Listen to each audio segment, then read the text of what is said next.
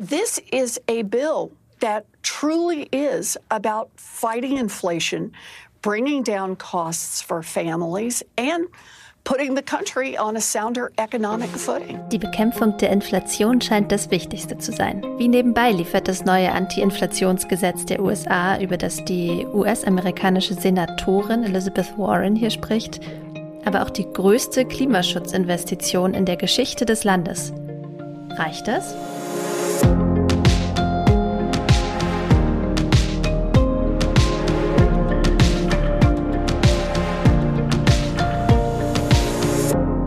Hi, ihr hört das Klima-Update, den Nachrichtenpodcast von Klimareporter und der Taz, in dem wir die klimapolitische Woche diskutieren. Ich bin Susanne Schwarz, Klimaredakteurin bei der Taz und ich spreche mit meiner Kollegin Sandra Kirchner, die Journalistin ist bei Klimareporter. Hallo Sandra. Hallo. Wir haben wie immer drei Themen. Als erstes gucken wir auf etwas, äh, wo ich schon oft gelesen habe, das ist die gute Nachricht des Tages oder äh, der Woche.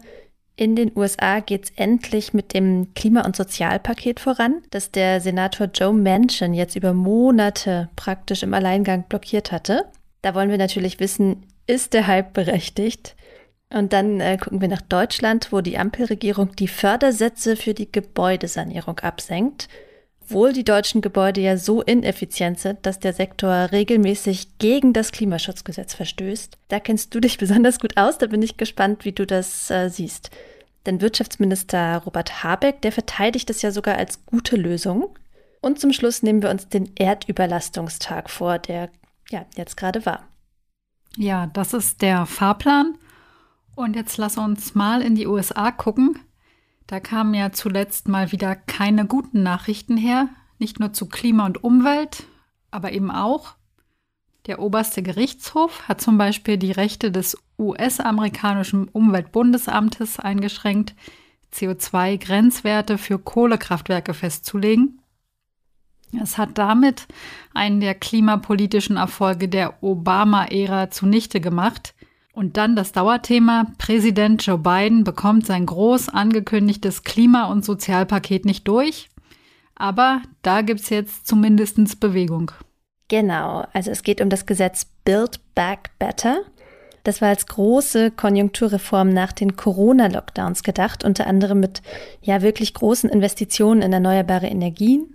Und äh, gescheitert war das halt bisher gar nicht am politischen Gegner, also an der Republikanischen Partei, sondern an einem Parteigenossen von den Demokraten, nämlich Joe Manchin, Senator aus dem US-Bundesstaat West Virginia.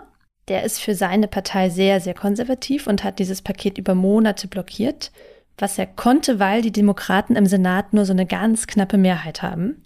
Das heißt also, jede einzelne demokratische Senatorin kann zurzeit Sachen im Alleingang blockieren. Und das hat Manchin für sich ausgenutzt er hat nämlich nachweislich Verbindung zur fossilen Wirtschaft, bekommt viel Spendengeld von fossilen Konzernen und so weiter. Aber jetzt plötzlich, also am Mittwoch, hieß es nun von führenden Demokratinnen und auch von Menschen selbst, es gebe einen Kompromiss, und zwar werde Menschen einem sogenannten Inflationsreduktionsgesetz zustimmen. Das Ganze heißt jetzt also anders, aber die Reform soll weiterhin auch viele Klimaaspekte enthalten. Die USA wollen zum Beispiel über die nächsten zehn Jahre 369 Milliarden US-Dollar in Energiesicherheit und Klimaschutz investieren. Da geht es um ganz viele einzelne Maßnahmen, von einer Kaufprämie für Elektroautos über Steuervergünstigungen für Haushaltsgeräte, Wärmepumpen und Solaranlagen bis hin zu mehr Geld für Bäume in Städten. Der Plan enthält noch einen weiteren wichtigen Hebel, um mehr Geld für erneuerbare Energien zu mobilisieren. Und zwar soll es staatliche Garantien für Ökokredite geben von insgesamt bis zu 250 Milliarden US-Dollar. Das heißt, wo Banken wegen der unsicheren Wirtschaftslage vielleicht zögerlicher sind mit der Vergabe von Krediten, gibt die zuständige Stelle vom Wirtschaftsministerium jetzt zusätzliche Sicherheit, sozusagen als Backup. So, und warum hat das jetzt plötzlich geklappt? Oder anders gefragt, was hat Menschen bekommen? Ähm, tatsächlich ist es jetzt ein Kompromiss, das heißt, äh, man ist Menschen entgegengekommen. Und das heißt nun mal leider, es wurde verbessert. Also zum Beispiel ist die Geldsumme für die nächsten zehn Jahre schon mal erstmal viel kleiner als ursprünglich anvisiert. Es gibt auch mehr Fokus auf Technologien wie Wasserstoff und Atomkraft als vorher. Und dann schließt das Ganze nicht aus, dass fossile Projekte weiter vorangetrieben werden. Und äh, Manchin hat in seinem Statement äh, zu der Sache ja etwas davon gesagt, dass ihm zugesichert worden sei, dass bestimmte Pipeline-Projekte jetzt doch auf den Weg kommen. Die Regierung schätzt, dass das Paket äh, ja insgesamt das Potenzial hat, die CO2-Emissionen der USA bis 2030 um 40 Prozent gegenüber 2005 zu senken. Das wäre ein deutlicher Fortschritt, aber international versprochen hat Joe Biden eigentlich 50 bis 52 Prozent. Also für die Klimaziele der USA reicht es eigentlich nicht aus. Ja, und dann muss man auch sagen, ganz in trockenen Tüchern ist das Gesetz natürlich auch noch nicht. Schließlich muss es noch formal verabschiedet werden. Dazu muss jetzt erstmal geprüft werden, ob es genug an ein Haushaltsgesetz erinnert, dass der Haushaltsgesetzgebungsprozess dafür genutzt werden kann. Das ist nämlich die Voraussetzung dafür, dass überhaupt eine einfache Mehrheit im Senat ausreicht. Für andere Gesetze gilt nämlich ein Quorum von 60 Prozent der Stimmen.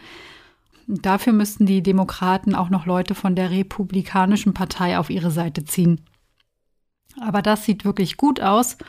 Und wenn das klappt und diesmal wirklich alle Demokratinnen geschlossen abstimmen, könnte der Senat auch schon nächste Woche darüber abstimmen. Ja, also abschließend könnte man vielleicht sagen, es gibt da wirklich äh, Licht und Schatten bei diesem Gesetz. Es ist kein reiner Gewinn fürs Klima. Aber natürlich ist es gut, dass die Blockadehaltung weg ist. Also einerseits innenpolitisch, schließlich wurde das ja echt zum politischen Problem für Joe Biden und die Demokraten. Im November sind ja schon wieder Wahlen in den USA. Also wo zwar nicht die Präsidentin neu gewählt wird, aber das Repräsentantenhaus und Teile des Senats. Das heißt, da könnten die Karten neu gemischt werden und äh, wenn Biden Pech hat ähm, und nämlich einen republikanischen Kongress bekommt, dann kann er natürlich erst recht nur noch wenig erreichen. Und äh, ja, außenpolitisch ist es genauso wichtig. Die USA sind halt so ein gigantischer Player, sowohl was Wirtschaftskraft angeht, als auch die Emissionsmenge. Und wenn die sich nicht bewegen beim Klimaschutz, dann bewegt sich erfahrungsgemäß auch gleich äh, China ein bisschen weniger und so weiter. Und um da so einen ja, Stagnationsdominoeffekt zu vermeiden, ist es halt gut, dass es endlich vorangeht, auch wenn das Gesetz seine Tücken hat. Jetzt kommen wir zurück nach Deutschland und sprechen darüber, wie die Bundesregierung die Gebäude klimaneutral stellen will. Das heißt also das Heizen und das Erzeugen von Warmwasser.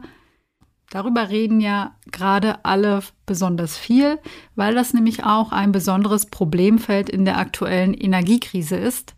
In Deutschland wird sehr viel mit Gas geheizt. Das ist natürlich knapp und wahnsinnig teuer. Und schon aus diesem Grund macht es Sinn, sich von Gasheizungen zu verabschieden und Häuser so zu dämmen, dass sie insgesamt weniger Heizenergie verbrauchen.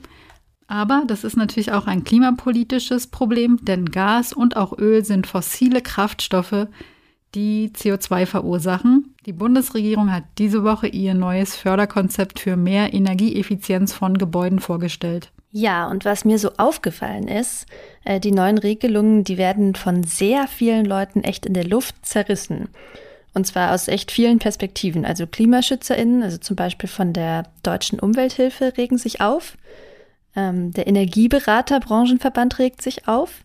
Immobilienverbände regen mhm. sich auf. Also alle sagen, das ist ein totaler Rückschritt, eine klimapolitische Katastrophe sogar teilweise. Ähm, aber Bundeswirtschaftsminister Robert Habeck von den Grünen spricht von einer guten Lösung. Wer hat denn da nun recht? Hm, also auch hier gibt es wieder Licht und Schatten. Äh, vielleicht erstmal die guten Sachen. Also es ist ein Schritt nach vorn, dass die Bundesregierung mehr Geld ausgeben will für die energetische Sanierung von Gebäuden. Ähm, sie will insgesamt mehr Geld als bisher für Energieeffizienz unter die Hauseigentümer bringen, nämlich insgesamt 12 bis 13 Milliarden Euro pro Jahr. Letztes Jahr waren es noch etwa ein Drittel weniger.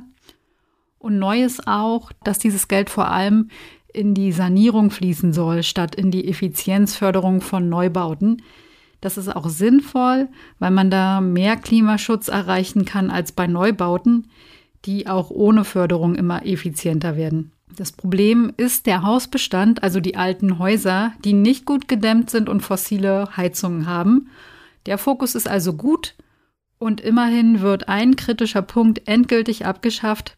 Bislang wurde nämlich noch der Einbau von fossilen Heizungen gefördert, wenn es sich um eine Hybridheizung aus Gas und erneuerbaren Energien, zum Beispiel Solarthermie, handelte. Und das wird jetzt endlich eingestellt. Okay, aber äh, bei einzelnen HauseigentümerInnen kommt doch künftig weniger Geld an. Also die Regierung hat die Fördersätze gekürzt, zum Beispiel beim Einbau von besseren Fenstern oder so. Äh, das führt ja dazu, dass man weniger nach draußen heizt. Und das wird jetzt nur noch mit 12.000 Euro gefördert und früher waren es 15.000 Euro. Und auch für den Einbau einer neuen Wärmepumpe gibt es künftig weniger Geld, also schon so im mehrere tausend Euro Bereich. Das ist doch komisch, oder? Also wir sagen, wir brauchen effizientere Häuser mhm. und dann kürzen wir die Fördersätze. Der Gebäudesektor verfehlt äh, regelmäßig seine Klimaziele, letztes Jahr auch wieder. Dagegen muss die Bundesregierung was unternehmen, sogar laut Klimaschutzgesetz. Und das passt doch nicht zusammen. Ja, das kann man so oder so sehen. Das Bundeswirtschaftsministerium begründet den Schritt damit, dass möglichst viele von der Sanierungsförderung profitieren sollen. Mhm. Das Baugewerbe und auch Verbände der HauseigentümerInnen bezweifeln aber, ob wirklich mehr Geld in die Breite gehen wird, weil eben die Preise fürs Bauen und auch fürs Sanieren gestiegen sind und damit insgesamt auch mehr Geld in die Hand genommen werden muss, wenn so ein Gebäude energieeffizienter werden soll. Und dann kommt noch die weitreichendste Änderung hinzu, nämlich die Umstellung von Zuschüssen auf vergünstigte Kredite bei der Komplettsanierung. Das heißt, wer sein Haus komplett energetisch sanieren will und auch eine bessere Energieeffizienzklasse erreicht, der bekommt jetzt nicht nur einfach Fördergeld in die Hand, sondern der bekommt einen etwas geringeren Zuschuss und einen vergünstigten Kredit. Und das macht es natürlich für die HauseigentümerInnen komplizierter und auch teurer, weil sie de facto weniger Geld bekommen und einen Teil in Form eines Kredits auch zurückzahlen müssen. Robert Habeck hat ja auch direkt auf die ähm, haushaltspolitische Vorgabe, hat er, glaube ich, gesagt, mhm. äh, verwiesen. Ähm, ja, das heißt, es sollten halt keine neuen Schulden gemacht werden dafür. Also Bundesfinanzminister Christian Lindner von der FDP, der will kein weiteres Geld dafür aus dem Haushalt zur Verfügung stellen. Das ist ja wahrscheinlich der Dreh- und Angelpunkt. Hm. Ja, aber es bleibt natürlich fraglich, wie man den Gebäudebestand klimaneutral machen will, aber gleichzeitig nicht bereit ist, genügend Geld für die notwendigen Sanierungen und Investitionen zu geben. Fachverbände und UmweltschützerInnen sagen, pro Jahr müssten mindestens 20 Milliarden Euro pro Jahr fließen. Also nochmal deutlich mehr als die 13 Milliarden Euro, die es jetzt gibt. Und nun kommen wir zu unserem dritten Thema. Gerade war der Erdüberlastungstag, nämlich am Donnerstag. Das heißt, wir haben schon nach knapp sieben Monaten die natürlichen Ressourcen für ein ganzes Jahr aufgebraucht. Also Holz, Wasser, Fläche, fossile Energieträger. In einem gewissen Maße kann die Erde sich regenerieren, kann Ressourcen nachbilden und Schadstoffe abbauen, aber wir beuten sie halt in einem Tempo aus, dass die Erde das nicht mehr schafft. Dafür ist der Erdüberlastungstag ein ganz griffiges Konzept, denn es leuchtet ja ein, wenn wir etwas, was zwölf Monate reichen müsste, in sieben Monaten aufbrauchen, kann etwas nicht stimmen. Ja, der Erdüberlastungstag, der rutscht auch immer weiter nach vorne im Jahr. Also das heißt, das Problem wird immer schlimmer. Zum ersten Mal war das 1970 so, also dass die Menschheit in einem Jahr mehr Ressourcen verbraucht hat, als die Erde wieder nachbilden konnte. Und am Anfang ging es da halt um eine Differenz von ein paar Tagen. 1971 war der Erdüberlastungstag noch am 25. Dezember, also wirklich kurz vor Jahresende. Und dann ging das in großen Schritten nach vorne. Also man kann grob sagen, ich habe mir vorhin extra nochmal die Daten angeguckt. Ähm, wir sind pro Jahrzehnt immer um einen Monat schlechter geworden. Und jetzt sind wir eben schon im Juli angekommen. Rechnerisch verbrauchen wir ein und eine Dreiviertel Erde ungefähr pro Jahr. Aber da das natürlich nicht real geht, äh, bedeutet das halt, dass wir unsere eine Erde ruinieren und über ihre planetaren Grenzen schubsen. Und wir äh, ist dann natürlich auch so ein problematisches Wort, denn wie immer sind nicht alle Menschen gleich verantwortlich. Genau, das ist ja je nach Land sehr unterschiedlich. Es gibt durchaus Länder, deren Überlastungstag für sich genommen im Dezember liegt, zum Beispiel Jamaika oder Ecuador. Und die Industrieländer sind durch ihren viel höheren Ressourcenverbrauch auch viel weiter vorn im Jahr dran als der Durchschnitt. Deutschlands Überlastungstag war schon am 4. Mai. Und wenn alle leben und wirtschaften würden wie wir, würden wir rechnerisch drei Erden brauchen und nicht nur ein und ein Dreiviertel. Weit vorne sind allerdings auch die Ölstaaten. Den allerfrühesten Überlastungstag hatte dieses Jahr zum Beispiel Katar am 10. Februar. Das war das Klima-Update für diese Woche. Schön, dass ihr dabei wart. Wenn ihr uns gern hört, dann abonniert uns gerne in eurer Podcast-App, lasst uns eine Bewertung da, empfiehlt uns weiter, das freut uns total.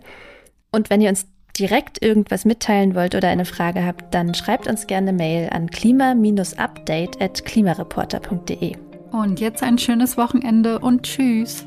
Ciao.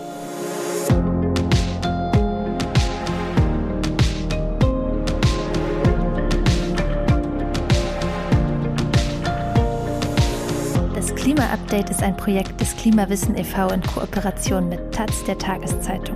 Es wird im Wechsel moderiert von Verena Kern, Sandra Kirchner, Katharina Schipkowski und Susanne Schwarz. Unser Produzent ist Christian Eichler. Ihr könnt unsere Arbeit mit einer Spende unterstützen.